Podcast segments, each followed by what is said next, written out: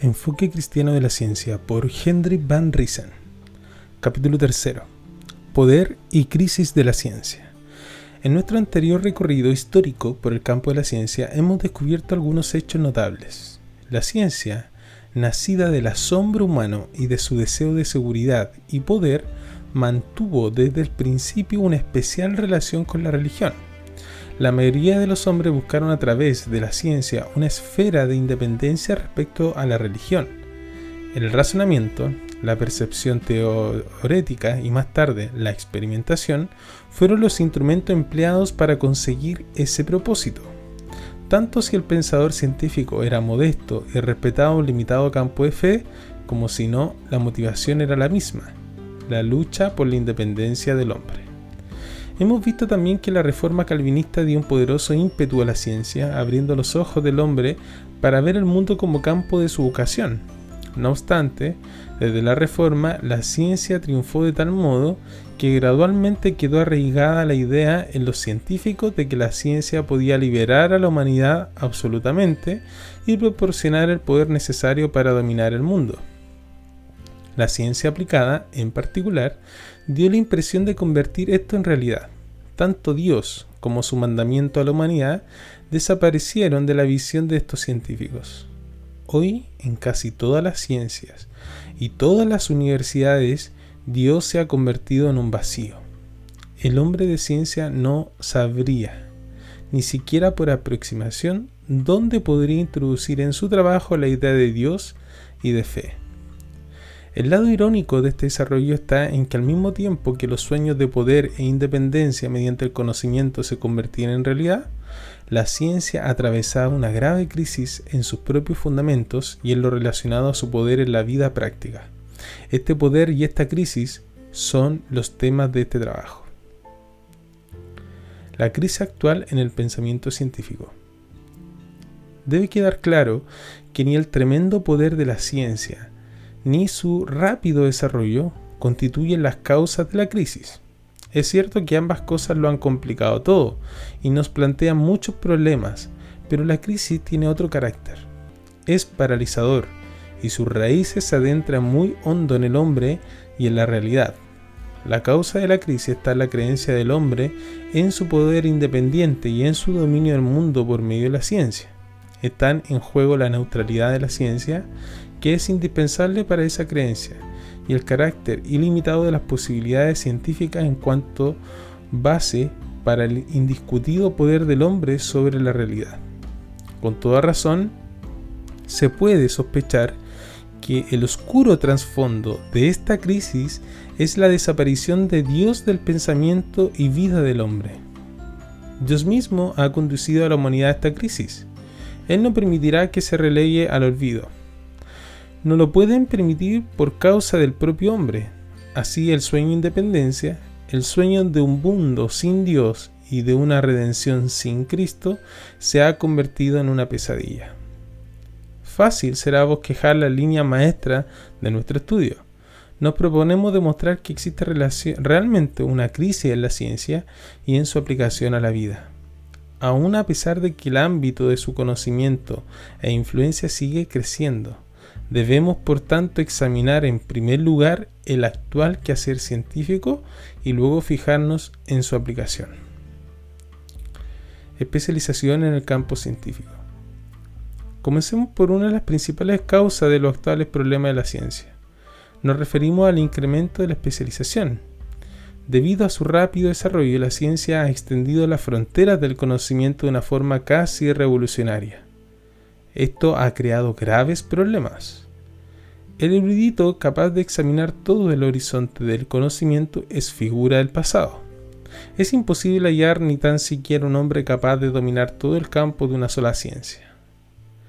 Todo científico está obligado a especializarse. Es muy ilustrativa la anécdota de un profesor a quien se pidió que escribiera un artículo sobre la reforma en Alemania en el periodo 1520 a 1525 y que rehusó diciendo que su especialidad era la Alemania de la Reforma entre 1525 y 1530. Afortunadamente, Esa situación no es universal, pero es evidente que la especialización ha ido ya tan lejos que ha roto la cohesión de la ciencia en conjunto. Apenas hay una comunicación entre las diversas ciencias, y en la mayoría de ellas solo el trabajo en equipo puede garantizar una cierta coherencia. La especialización no hace por consiguiente sino producir una especie de crisis en la ciencia. Pero hay que tener en cuenta que la especialización no es la única causa, y posiblemente ni siquiera la principal causa, de la actual disolución de la ciencia. Fijémonos de nuevo en el concepto de ciencia del siglo XIX. Se creía que el pensamiento científico proporcionaba una poderosa estructura de verdad objetiva, que en principio lo abarcaba todo. La ciencia se dividió en diversos departamentos, quedando entrelazada por la filosofía, la cual generalizaba los resultados de las diversas ciencias.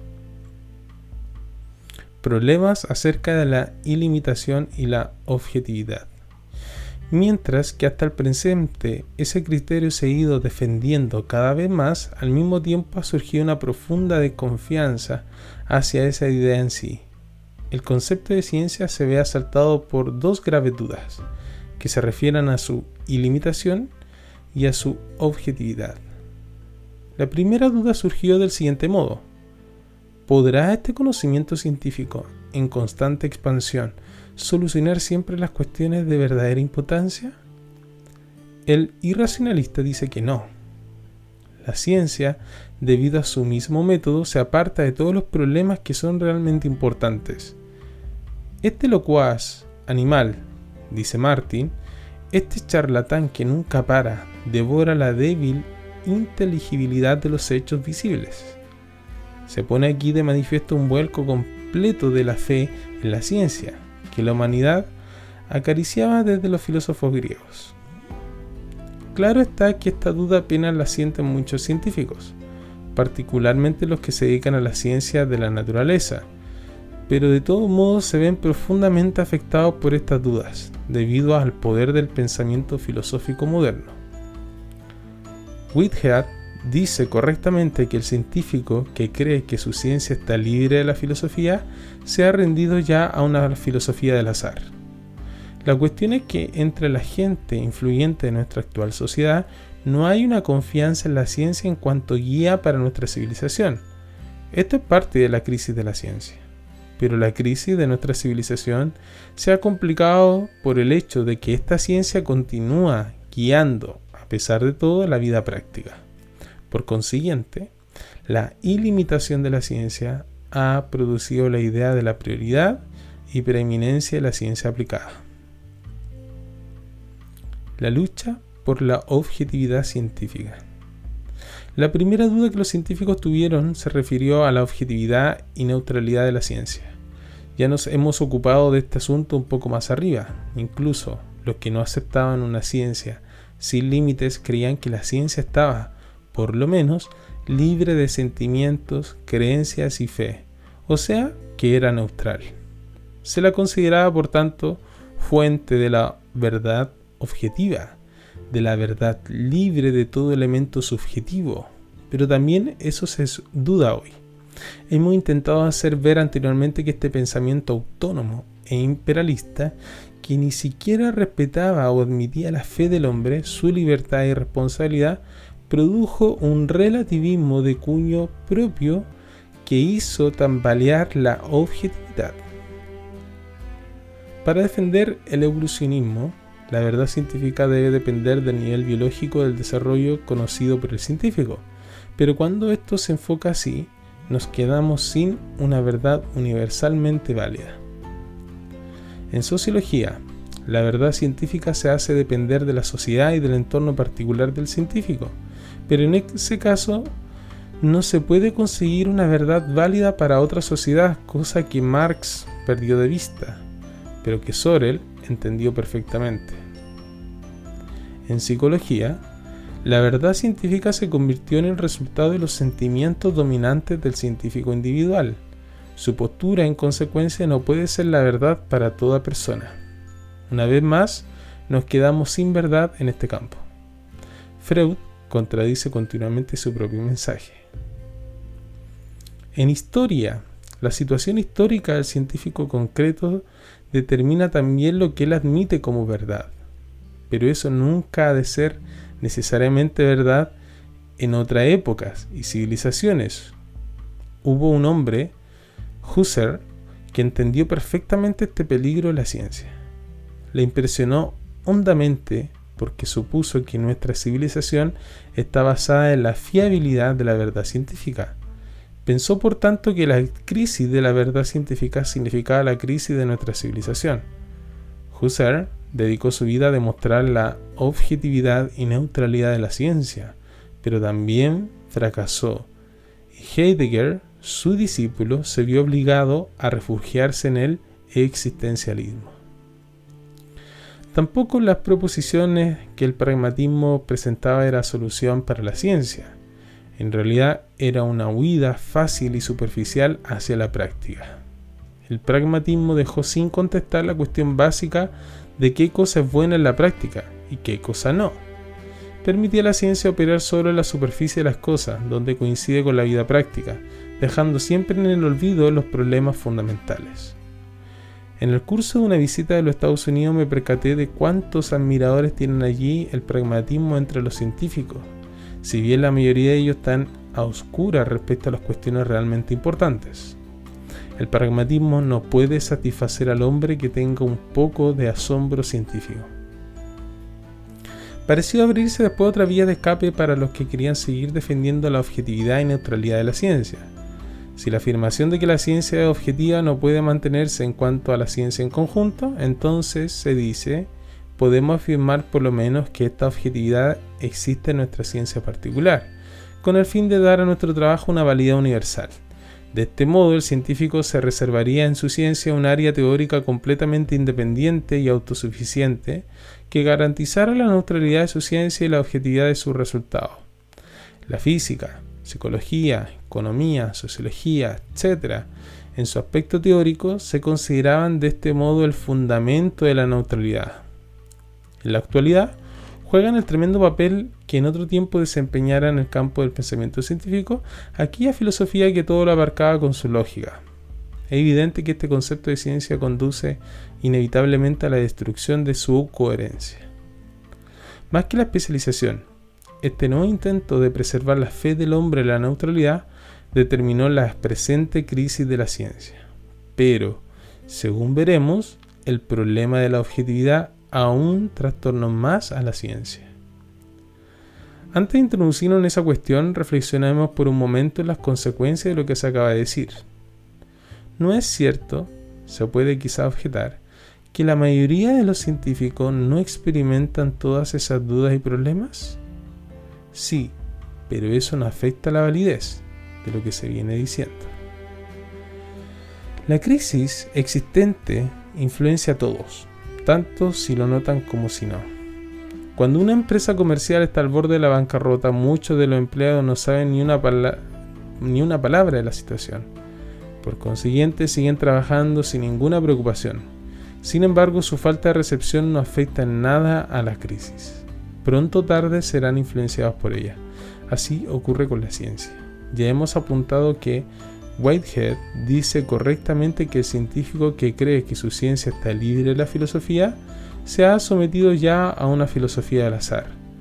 Y lo que es más, cada una de estas filosofías del azar está alimentando la crisis.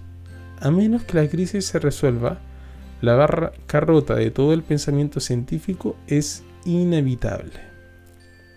No estamos todavía al cabo de los problemas del hombre moderno. Las investigaciones de muchos problemas científicos llevan en sí mismo la semilla que ha de destruir el fundamento de la ciencia, así como su objetividad y neutralidad. Esto se puede ver muy claro en una de las ciencias más avanzadas de nuestro tiempo, la física. Recuérdese que consciente o inconscientemente el credo científico del hombre moderno es la ciencia neutral, o sea, independiente de la fe y de todos los factores subjetivos. Esto se afirma con el fin de hacer al hombre independiente y dotarle del poder necesario para dominar el mundo. No tenemos la intención de tratar aquí a fondo la cuestión de la física, teniendo en cuenta que la mayoría de los lectores no estarán familiarizados con este campo. No obstante, será preciso hacer unas cuantas indicaciones con el fin de ilustrar lo que pretendemos decir. La teoría del átomo ha enseñado desde hace largo tiempo, desde los días de Demócrito, que la realidad consiste de átomos que se mueven, o sea, de partículas indestructibles e inmutables. El trasfondo de esta teoría se basa en la creencia de que la realidad es inteligible, o dicho de otro modo, que la ciencia la puede comprender y dominar. Se consideraba al mundo como un sistema cerrado y determinado, de átomos que se movían según la ley de causa y efecto. Nietzsche dijo irónicamente que semejantes suposiciones científicas hacían la realidad más barata para poderla comprar. Pero cuando las modernas investigaciones progresaron, esta hipótesis naufragó. Fijémonos en los escollos que le pusieron. La teoría de la relatividad y de la física cuántica. Cuando la universalidad de la teoría mecanicista del siglo pasado, antes descrita, fue relativizada a causa de tener que contar con la ondulación, se pensó que esta ondulación de las ondas eléctricas se podrían unir a un sistema realmente fijo. La implicación es fácil de entender. Los hombres insistían que debe existir algún punto fijo en el que se pudiera depositar plena confianza. Pero Einstein, entre otros, demostró que este sistema no existe. No existe un éter en un sistema absoluto. Acto seguido, Einstein investigó de nuevo la dimensión y el tiempo. Según la idea de un sistema absoluto, se suponía que estos factores también eran absolutos. Tiene que ser posible decir que una cosa tiene una longitud fija para todos los observadores.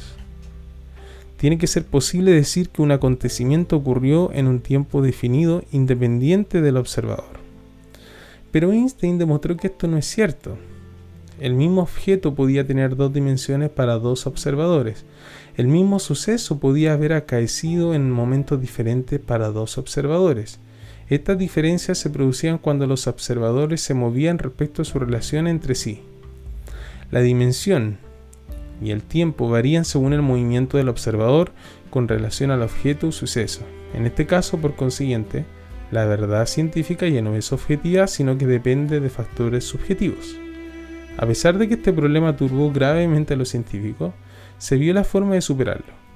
El elemento subjetivo podía controlarse y calcularse.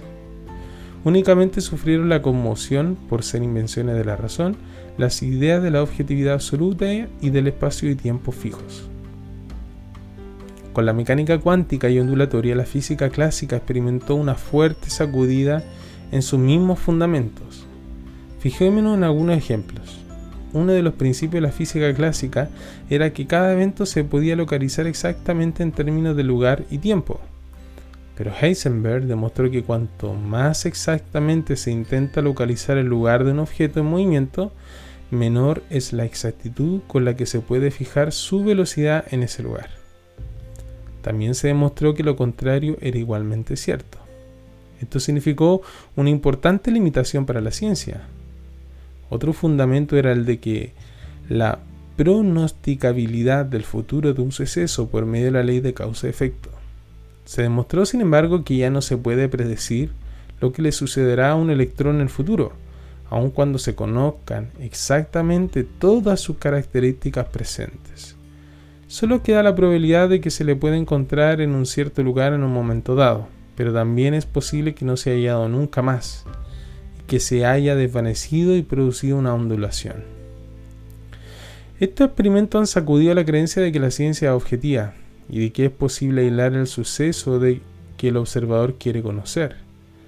El hombre moderno se ha visto forzado a admitir que el observador nunca puede separarse de los hechos. Es decir, nunca podemos llegar al suceso en sí. Solo conocemos una mezcla consistente del suceso que nos gustaría conocer, aunque no podemos, y la influencia subjetiva que introducimos en el acto de observar y medir. El hombre siempre, influencia el proceso de un electrón que se mueve al intentar conocer algo de ese proceso, mientras que el proceso en sí no lo puede conocer jamás. Todo ello se suma a la afirmación de que el hombre, particularmente en física y en general en toda ciencia, nunca puede llegar a la verdad objetiva. No puede excluir los elementos subjetivos de su conocimiento, y esa es su principal limitación. La hipótesis de la verdad científica objetiva tiene que ser abandonada debido a los resultados de la experimentación humana. Más adelante indagaremos qué clase de subjetividad es inherente a la ciencia y cuál no. Resumamos nuestra reflexión hasta este punto. Hemos examinado la crisis que la ciencia ha producido. La ciencia ya no puede reclamar una objetividad y neutralidad demostradas. En principio incluso su conocimiento de la realidad se da con limitaciones son precisamente las cuestiones más importantes las que escapan al ojo de la ciencia. Pero no debemos sacar conclusiones equivocadas de esta situación. No son la ciencia en sí y la verdad científica las que están comprometidas en la crisis. Lo que se ha visto sacudido es más bien la largamente acariciada pero errónea creencia en una ciencia neutral, objetiva, autosuficiente e ilimitada. Las crisis conciernen a estas dos suposiciones. Primero, existencia de un campo de investigación en cuanto campo de hechos aislado y cerrado. Y segundo, una ciencia que en, cuanto medio neutral y autónomo puede investigar ese campo para llegar a la verdad, libre de todos los elementos subjetivos. Esa crisis ya ha ocasionado la destrucción de la coherencia de las ciencias y ha producido el entrenamiento de una filosofía que se refugió en el irracionalismo o buscó consuelo en el pragmatismo. Cada rasgo de la presente crisis demuestra que el humanismo tiene, tiende a oscilar de un extremo al otro. De la idea de que solo la verdad científica es digna de confianza, se traslada a la postura de que la ciencia es incapaz de suministrarnos verdad alguna. Como más adelante veremos, ambas posturas están inaceptables. Aunque la neutralidad no existe, hay, sin embargo, lugar para la verdad científica el poder de la ciencia aplicada. Tras examinar la crisis de la ciencia debemos ahora considerar la cuestión de la aplicación de la ciencia. También aquí nos encontramos con una crisis en nuestro tiempo. Se ha originado esta en la misma fuente que produjo la crisis del pensamiento científico, a saber, la creencia en la ilimitación y superioridad de la ciencia. Esta convicción determinó también la aplicación de la ciencia a la vida práctica y produjo una crisis en la misma. Para comprender esto debemos prestar breve atención al desarrollo y la aplicación de la ciencia en la vida, al igual que todas las demás cosas en el mundo. Esta aplicación surgió como fruto tanto de poderes buenos como malos, tanto de la fe bíblica que inspira al hombre en su vocación de dominar y desarrollar la tierra, como del espíritu de iluminación que proclamó la liberación del hombre por el mismo hombre con la instrumentalidad de la ciencia. Cuando esta última idea se demoró tras la Revolución Francesa, Comte buscó la explicación de este fracaso en la falta de logros científicos. Debía extenderse la ciencia a la sociología con el fin de controlar el campo de la sociedad humana. La sociedad debía regirse por la ley de la ciencia de modo que pudiera desarrollarse sin estorbos. Lo que sucedía era que la importancia del criterio acerca de la función de la ciencia en la realidad se estaba infravalorando lastimosamente. Marx empleó el criterio científico a fondo y afirmó que todo lo que él profetizaba nada tenía que ver con la fe. Sus criterios, dijo, estaban basados solo en la ciencia. Tanto el comunismo como el socialismo, aunque este último de una forma algo ambigua, proclamaron la superioridad de la ciencia aplicada. Esta ideología no llegó a florecer totalmente durante el siglo pasado.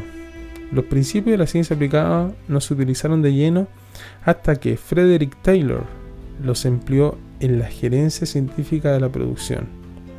Su intención era eliminar métodos perniciosos de producción mediante la investigación científica y con ello incrementar la producción, mejorar la relación entre el empresario y el trabajador y aumentar tanto los salarios como los dividendos. En líneas generales su propósito era alcanzar una producción teóricamente perfecta, dirigida por la ciencia. Las cadenas de montaje de Ford fueron el primer intento de aplicación de estas directrices científicas. La idea se introdujo gradualmente en otros campos, especialmente en aquellos lugares en que el gobierno tenía un poder absoluto para hacerlo. Ciencia aplicada y planificación social.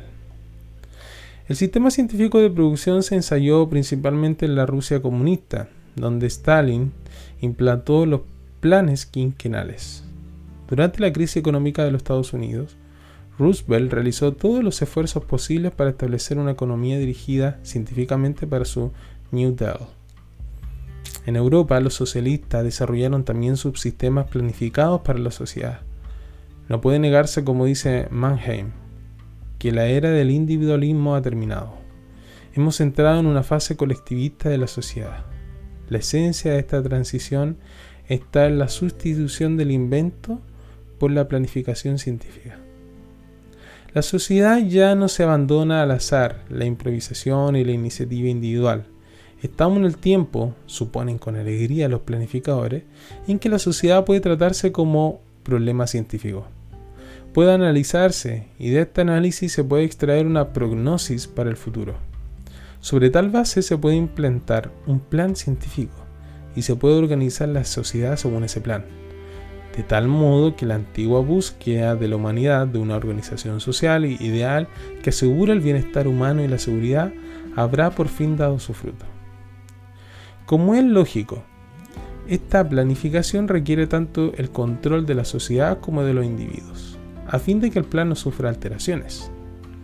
El individualismo, dice Mannheim, tendrá que estar al fin, más o menos, predeterminado si se quiere que el plan se lleve a efecto. En consecuencia, los salarios, primas, renta, seguridad social, cuota de producción, elección de profesión, deberán ser dirigidos desde arriba. La ciencia se sigue aumentando, da una solución universalmente válida que debe determinar la realidad. Por consiguiente, la aplicación del plan requiere instrumentos que empujen al pueblo a la situación social que armonice con el plan nivelador. Ahora bien, esta planificación económica no es en modo alguno el fin de la cuestión. Mannheim revela una profunda percepción cuando dice que la planificación económica conducirá a la sociedad a un sistema totalitario como el que cita en Rusia. Cualquier individuo que no apruebe el plan o no se adapte a él debe a pesar de todo aceptarlo, o si es necesario se le debe hacer que lo acepte. Por consiguiente, es necesario sigue diciendo Mannheim, incluir también en la planificación los aspectos espirituales de la vida, con el fin de convencer al pueblo de que en esta era de la planificación debe apoyarse plenamente el plan. Es pues inevitable que la educación y la información pública por prensa, radio, etc., sea también planificada. También la religión cae en la esfera de esa planificación y debe adaptarse a ella. En nuestros tiempos modernos todo el mundo debe tener una mentalidad planificadora. Es evidente que estos pensamientos todavía no han cristalizado en la sociedad occidental. No obstante, se está gestando en todas partes y todos debemos percatarnos de el hecho de que nunca llegará un momento concreto en el que se dé el paso decisivo e irrevocable. La planificación avanza gradualmente. Cuando se acepta en principio, uno se ve obligado a seguirla en todo. Aun cuando se rechace el desenlace totalitario, Cuanto más se defienda la planificación como panacea de los males de la sociedad, tanto más imposible se hace una resistencia final y una liberación de las consecuencias. Todas las libertades, incluyendo la religiosa, tendrá que sacrificarse si se quiere que la sociedad planificada sea un éxito. Por esta razón, los cristianos en particular deben entender cómo funciona en la práctica la planificación. Se empieza por un análisis de la sociedad, Luego sigue la prognosis del futuro y el diseño del plan ideal. A continuación viene la información al público a modo de aviso, la etapa final la implementación del plan como regla coercitiva para el pueblo.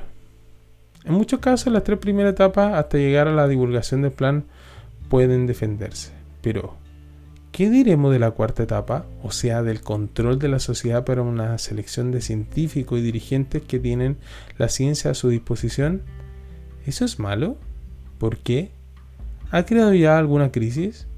¿Es la cuarta etapa mala también cuando el pueblo no es obligado sino guiado suavemente, según el proyecto de Mannheim?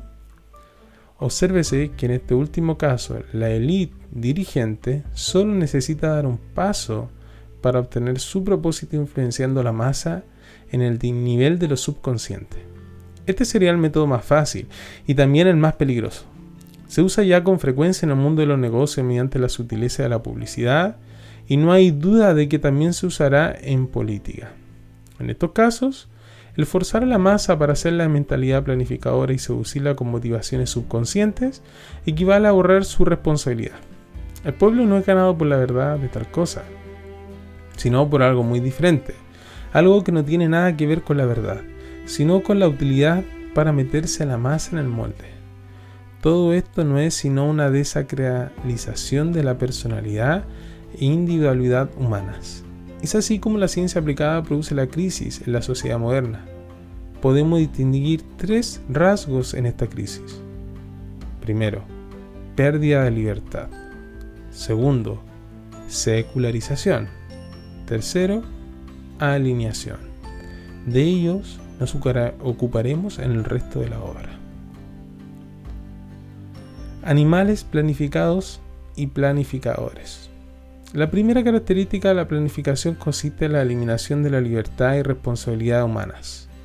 Esto es una consecuencia del hecho de que la planificación supone la elaboración científica de la actividad del pueblo en un determinado campo, tanto a nivel individual como en grupo, así como el control de dichas actividades con el fin de comprobar si se ajustan al plan. ¿Cómo se logra esto? Los hombres y las colectividades actuarán cuando estén motivados por una creencia en la necesidad o ventaja de algo y poseen la necesaria libertad para esa actividad. Ser motivado y actuar con libertad solo es posible sobre una base de conocimiento. Por lo general, se tratará de un conocimiento práctico. La mayoría de los individuos se interesa en el aquí y ahora y se esfuerza por lo que le parece útil. Ahora bien, cuando la ciencia es aplicada, el conocimiento de ella compite con este conocimiento práctico. Esa es nuestra situación actual. Como se comprenderá, en eso radica también nuestro problema. Por el momento no vamos a inquirir cómo debía hacer esta competencia, solo pretendemos saber cómo es de hecho. Podremos entender esto mejor fijándonos en la gerencia científica que Taylor desarrolló. Para él la ciencia era en todos los sentidos la más alta y mejor forma de conocimiento conocimiento práctico lo consideraba como algo azaroso y compuesto de piezas reunidas accidentalmente, pero el conocimiento científico aplicado era para él un todo coherente, sistemáticamente compilado y universalmente válido. Si se llega a hacer presión con él para forzar su aceptación, entonces sustituirá al conocimiento práctico. Como es lógico, este concepto presupone, primero, que solo el conocimiento de los científicos tiene valor y que el conocimiento práctico de los obreros puede eliminarse sin ningún perjuicio. Segundo, que solo los hombres de ciencia y aquellos que puedan manejar el conocimiento científico tendrán verdadera responsabilidad. Los obreros están obligados a seguir la regla del plan a producción. De este modo la ciencia determina cada operación individual y la conexión de todas ellas. Fijémonos ahora en otro aspecto de esta cuestión. Los filósofos de nuestro siglo han protestado, según hemos visto, contra la preeminencia del pensamiento científico porque no hace justicia al hombre. Debido a su propia naturaleza, este pensamiento solo puede determinar la realidad por sus resultados. Es por consiguiente incapaz de definir la libertad humana. Jaspers dice, no hay libertad para el pensamiento científico. Las consecuencias del ideal científico no estorbaron la libertad de la vida práctica en tanto que la ciencia no fue aplicada. Simplemente invitaba al hombre a creer que no es más que un animal o tal vez solo una máquina. Pero esta situación cambia completamente cuando el dictado de la ciencia se aplica a la actividad del hombre. No solo es entonces excluida la libertad del mundo del pensamiento, como fue en el caso de Marx y Freud, sino que además por medio de la planificación y el control de esta libertad es también excluida de la conducta en la vida. En el sistema de producción de Taylor, el obrero no tiene libertad para elegir o inventar, tiene que hacer lo que el plan le ha impuesto. Como resultado de la planificación se produce en principio la misma pérdida de libertad en otros campos. Únicamente se dan diferencias de grado. La élite es libre y responsable, el hombre común es obligado a obedecer ciegamente y se ve privado del precioso don que Dios le consigue en cuanto personalidad libre, la capacidad de responder libremente a la vocación de Dios. Pollack denomina al hombre animal planificador.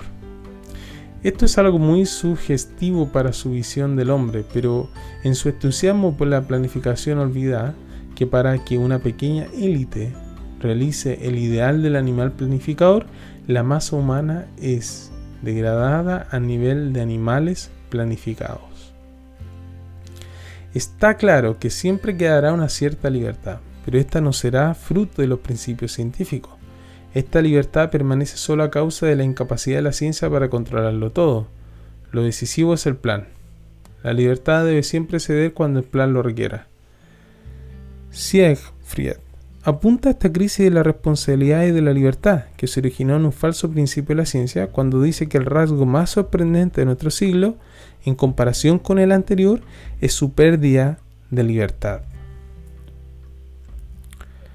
Secularización de la vida práctica. La segunda característica de la crisis fue la secularización de la vida. Ya no hay lugar para Dios. No pretendemos decir que la ciencia aplicada sea la única causa de este rasgo de la sociedad moderna, aunque sí que es una causa básica. La culpa no es de la ciencia en sí, sino del hombre que ha producido esa ciencia, guiado por principios falsos. La secularización, la disociación de la vida respecto a Dios, surge cuando la propia ciencia es secularizada y por su aplicación controla la vida práctica en su totalidad. Esas dos condiciones se dan en nuestros días, Dios ha sido desplazado gradualmente del pensamiento del hombre con la ayuda del espíritu de una ciencia que es considerada neutral, autosuficiente, independiente y superior a todo. Esa ciencia aplicada a la vida práctica, especialmente con su visión de una sociedad planeada, va, va consiguiendo gradualmente el control de la sociedad. ¿Cómo podemos entender la secularización en esa situación? Esta ciencia aplicada nos plantea un grave dilema siempre que la ciencia, motivada por sus presuposiciones, dé la solución definitiva y determinada, no quedará lugar para Dios. No hay lugar para la oración, ni para la gracia divina, ni para la bendición de Dios. Si una sociedad planificada es científicamente correcta, ya no necesita Dios. Cada paso que sea en esa dirección hace al mundo más prófano y la aísla aún más de Dios. Los salarios, y precios, el trabajo, las pensiones, la enfermedad, el gasto del dinero, el tiempo libre, la natalidad, la migración, la elección de profesión, la información educativa y en definitiva todo puede ser controlado por la ciencia sobre la base de una profunda investigación. Solo ella parece capaz de producir resultados buenos y necesarios. Parece como si la teoría siempre tuviera razón. La ciencia aplicada parece haber conseguido el dominio del futuro, a menos que se le descubra alguna fisura. Afortunadamente hay por lo menos dos de ellas. Más adelante las examinaremos, pero puede ser útil mencionarla ahora. La primera es que la ciencia no es neutral e independiente, y la segunda es que la ciencia aplicada no puede y no debe intentar controlar la realidad.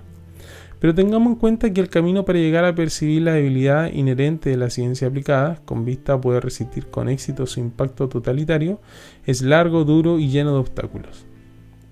Parece que incluso el cristiano se ve empujado a confiar en la ciencia, restringiendo su fe al círculo de la familia, la iglesia y tal vez de su propio corazón y el cielo. Al menos esto está fuera de la planificación. La extensión de la planificación, engendrada por el mal de la ciencia aplicada, persigue a todo aquel que quiere vivir sin Dios. Es significativo que Heidegger dijera en una ocasión, ser es dar un paso hacia la muerte. En esta maligna situación, el cristiano parece forzado a aceptar el esquema natural sobrenatural, pero esto deja su llamada vida natural sin Dios. No confiemos jamás en ese esquema téngase en cuenta que la secularización siempre tenderá a ensanchar el campo de lo natural y estrechar el de lo sobrenatural. Algunos pueden sentirse tentados a volverse a la espalda a la iglesia porque ésta no tenga un mensaje para una vida práctica sin Dios. Solo el Evangelio completo de Dios puede dar esperanza.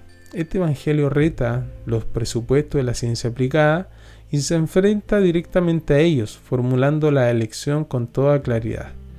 Cristo o la ciencia. Cristo, el Salvador del mundo, pone al descubierto los problemas del hombre moderno. Solo Él les puede dar solución. El siglo XIX creyó en la rendición mediante el progreso y la tecnología. El siglo XX cree la redención mediante la ciencia aplicada en una sociedad planificada. Cristo o esa ciencia, he ahí la elección que se nos presenta. Alineación y asiliamiento del hombre. ¿Existe alguna otra fisura en la ciencia aplicada? Por cierto que sí. Hay una muy importante, relacionada con la tercera característica de nuestra actual crisis y estrechamente conectada con el punto anterior. El poder que la ciencia aplicada ha conseguido se revuelve contra ese hombre que esperaba convertirse, con su ayuda, en amo de la realidad. Es esta una cuestión muy extensa que aquí solo podemos tocar brevemente.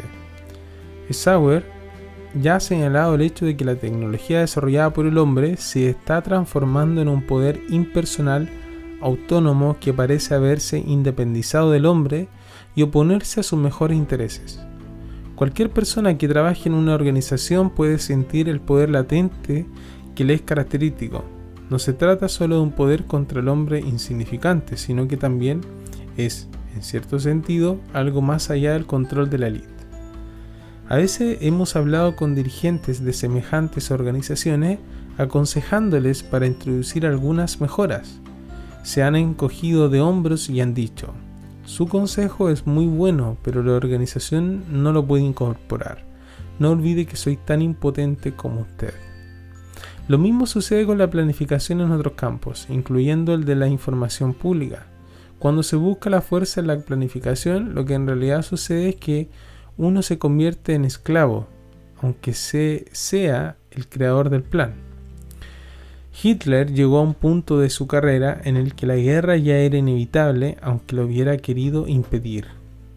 Lasky, el teorizante laborista, ha argumentado que cuando el partido de la oposición se hace con el poder en un gobierno que se ha embarcado en un programa laborista planificado, se ve obligado por el poder de la anterior planificación a desarrollar el esquema socialista. Esto dijo no solo es bueno, sino también inevitable.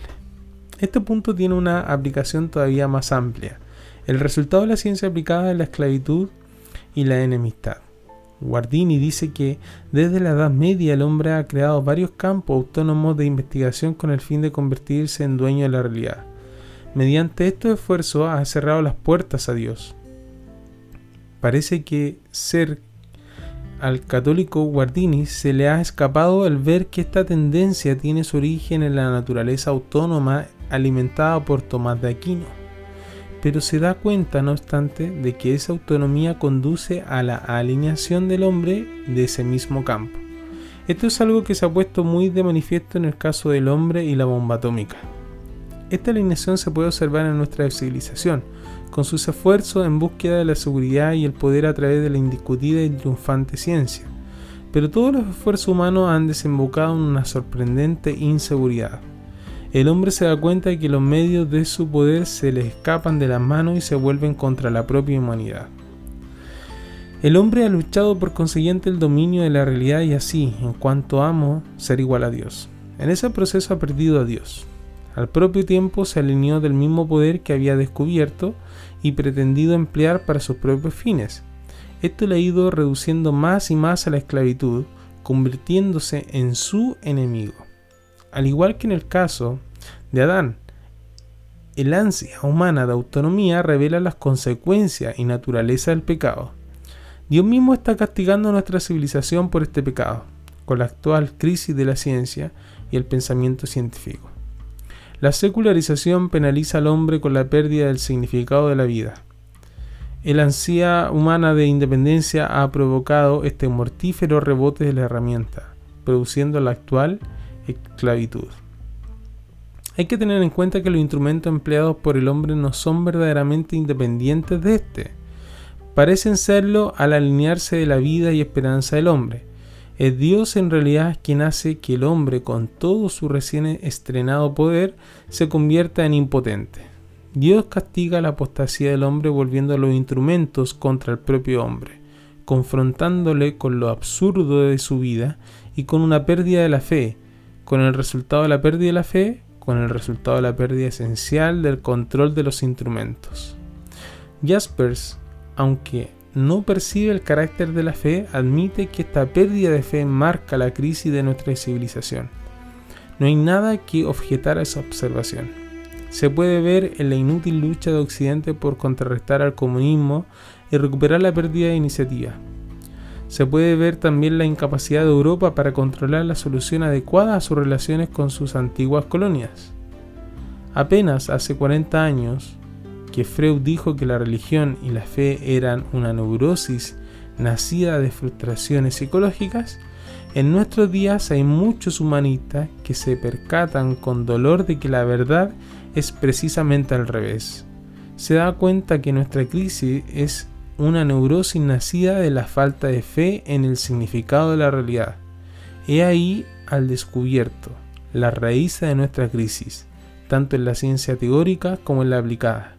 La única solución está en la recuperación de la fe. Mostagne dijo en cierta ocasión, no hay brisa para el que no conoce un puerto. Pero no toda fe es válida y verdadera. La única fe que puede rescatar a nuestra civilización es la que hace al hombre absolutamente y completamente dependiente de Dios, pues esa fe abre las puertas de la verdadera libertad en Cristo.